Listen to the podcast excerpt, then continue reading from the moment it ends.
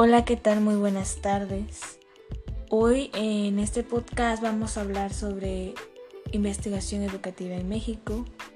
Quiero recordarles que vamos a estar hablando eh, enfocados en tres puntos, lo que es el origen de la educación en México, vamos a hablar también sobre el estado actual de la investigación educativa y vamos a hablar sobre el futuro de la investigación educativa en México. En un primer momento, quiero comentarles algo sobre el origen de la educación en México, pues lo que sabemos sobre la educación en esta etapa indígena antes de la conquista procede a obras escritas en el siglo XXI por los frailes evangelizadores y por los indígenas que estaban con ellos. ¿Qué hacían los niños y las niñas para poder aprender? Pues veían a sus padres, ya que la educación que se les brindaba era hereditaria. Todo parece que las escuelas estaban vinculadas a los templos, a, este carácter religioso que tenía un énfasis mm, muy grande según su su estatus social. También es muy importante recalcar que había cuatro escuelas súper importantes en esta etapa. Los Cuicallis, eh, bueno, la escuela Cuicalli era la casa de canto, Ichpushkali era la casa de las doncellas, el Calmecac, escuela de nobles, y por último el Techpushkali, escuela de los plebeyos. A la llegada de los españoles en materia de educación, de educación, evangelizar se vuelve una tarea primordial porque de ellos dependía la conquista, el dominio, a pesar de que para lograrlo conllevara una crueldad terrible hacia los nativos. Es importante ver que ya en el tiempo de la colonia, las actividades educativas fueron asumidas por diversas órdenes religiosas y los principales tipos de enseñanza eran con fines evangelizadores de adiestramiento en artes y oficios. Ahora, para entender actualmente eh, o cómo se llegó a esta constitución de del sistema educativo mexicano, es muy importante tomar antecedentes como estos que nos hacen reflexionar en qué tanto ha cambiado o qué tanto no ha cambiado, qué se retoma, qué de plano queremos evitar en la educación. Hablando de cómo se constituye este sistema, eh, podemos ver que la educación básica en nuestro país está integrada por tres niveles, preescolar, primaria y secundaria. Cada uno de estos niveles tiene sus grados. Por ejemplo, en el preescolar eh, se atienden a niños de 3 a 5 años, primaria eh, tiene sus 6 grados, más o menos de 6 a 12 años. Y la secundaria es este paso antes de lo que es la educación media superior, eh, abarcando una edad más o menos de 13 a 15 años, teniendo 3 grados. Esto pues eh, nos da un certificado con el que puedes ingresar al siguiente nivel. La educación media superior eh, ya puede ser un bachillerato, eh, una escuela de educación técnica, se dan tres grados y al concluir esta educación pues ya entonces se piensa en una educación superior, lo que sería una licenciatura o típicamente que le llamamos carrera. Entonces, pues ya la educación de tipo superior se conforma por tres niveles, técnico superior, licenciatura y posgrado. El primero va encaminado hacia una capacitación para el trabajo de forma muy específica. Regularmente son un poco más cortos en tiempo que una licenciatura, por ejemplo, que una ingeniería. En los programas de licenciatura en ingeniería varían entre 4 o 5 años. Eh, es obligatorio tener el bachillerato para poder cursar estos, estos programas y el posgrado incluye ya lo que son los estudios de maestría, de doctorado, de formación de investigadores, que es algo que nos interesa muchísimo. El siguiente punto que quiero hablar en este podcast es el origen de la investigación educativa en el mundo, ya centrándonos a lo que nos eh, converge en este podcast, que es la investigación educativa. En un primer momento hablaremos de manera macro en el mundo y en, en otro momento hablaremos específicamente de México. Entonces, nos vamos hasta 1822, cuando la investigación educativa nace como pedagogía experimental. Esto gracias a la coordinación de J.C. Stanley en Estados Unidos.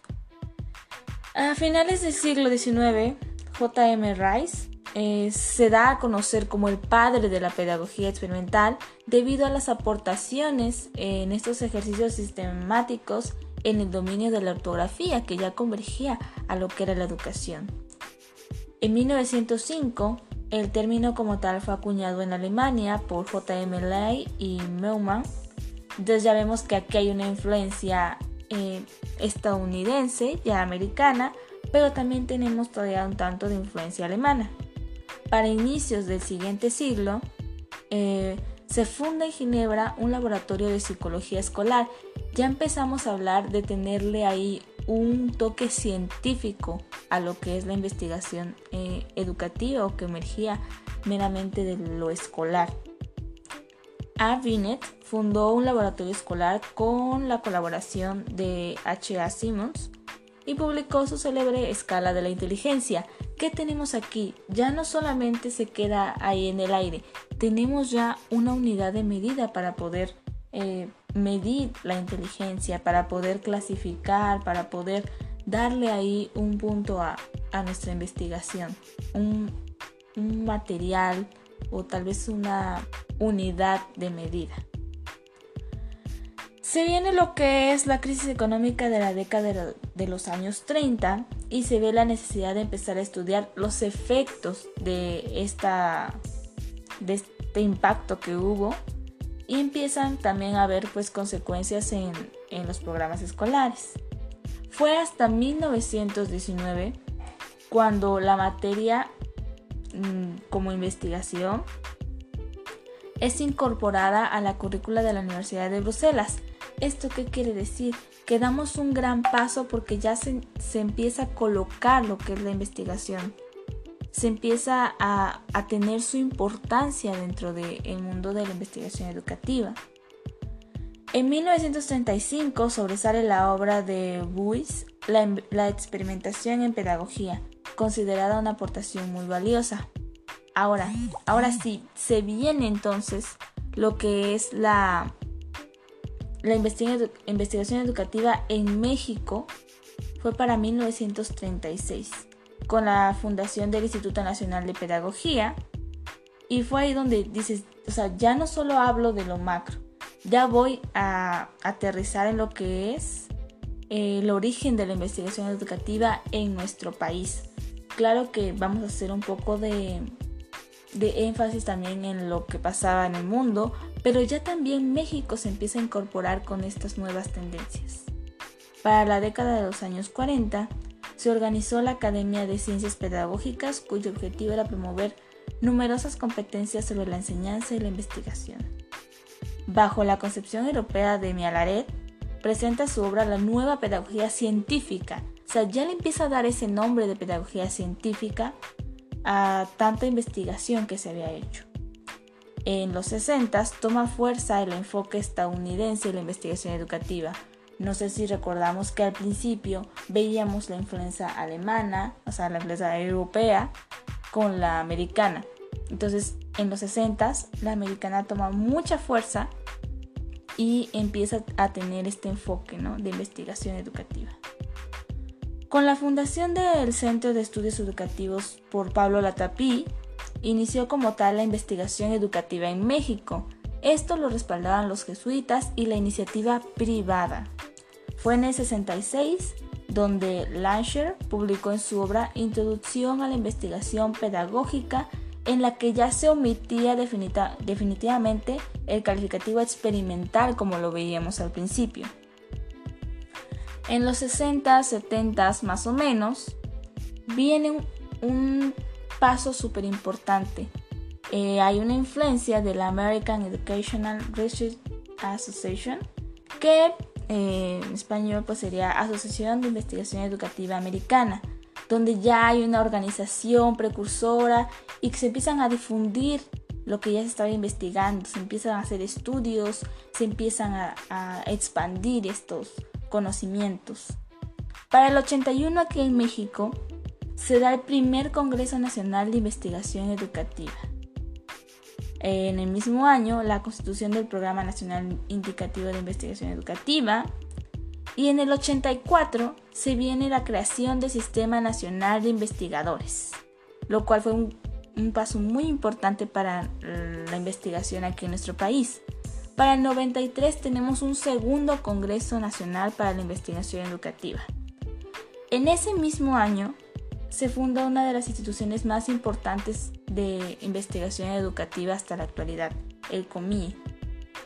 Entonces, para estos años empezamos a tener no solo ya una institución eh, sólida sobre la investigación educativa, sino que empieza a haber nuevos enfoques predominantes que beneficiaban el desarrollo de nuestras investigaciones. Esto era eh, lo que son las computadoras. Ya no era este tan difícil tener tantos datos, tantos números y que tal vez limitaban un poco la investigación macro. Ya teníamos computadoras que tenían o nos hacían más fácil trabajar información de cualquier medida. En el 98, Lansher em, alcanza un estatus científico y un nivel de calidad comparable con otras disciplinas. Para el 2017 tenemos el 14 Congreso de Investigación Educativa. Es muy importante hacer este recuento de cómo poco a poco desde lo macro, desde lo que pasaba en el mundo, México empieza a retomar ideas y las cimienta aquí en nuestro país y teniendo también instituciones muy importantes que benefician la investigación educativa. Actualmente, ¿qué es lo que tenemos en investigación educativa? Tenemos instituciones, ya tenemos temáticas, tenemos grandes aportaciones mexicanas hacia la investigación educativa en todo el país y es muy importante reconocerles también qué instituciones son las que han difundido esta información. En México tenemos el Centro Nacional de Evaluación para la Educación Superior, tenemos, como lo mencionaba anteriormente, el COMIE, que es el Consejo Mexicano de Investigación Educativa. Tenemos el CONACYT, que es el Consejo Nacional de Ciencia y Tecnología. Tenemos eh, varias instituciones que difunden la investigación científica desde este ámbito educativo. Para los que se dedican a la educación es muy importante considerar las temáticas que el COMIE determina aquí como institución primordial, primordial aquí en México estos también han tenido sus cambios. Eh, recordemos que hay que contextualizar la investigación educativa, no siempre va a ser de una sola manera. Entonces, estas, eh, áreas temáticas en algún momento fueron eh, menos, en algún momento fueron más, pero actualmente tenemos varias áreas temáticas, entre ellas la filosofía y teoría y campo de la educación, historia, meramente la investigación de la investigación educativa, tenemos procesos de aprendizaje, tenemos currículos, currículo, educación en campos disciplinares, prácticas educativas en espacios escolares, tenemos sujetos de la educación, procesos de formación, política y gestión de la educación, educación superior y ciencia y tecnología, evaluación, eh, tenemos también educación, desigualdad social e inclusión, educación y valores, convivencia, disciplina y violencia en las escuelas, multiculturalismo, interculturalidad y educación, eh, educación ambiental, eh, lo que tiene que ver con la sustentabilidad. Tenemos las TIC en educación.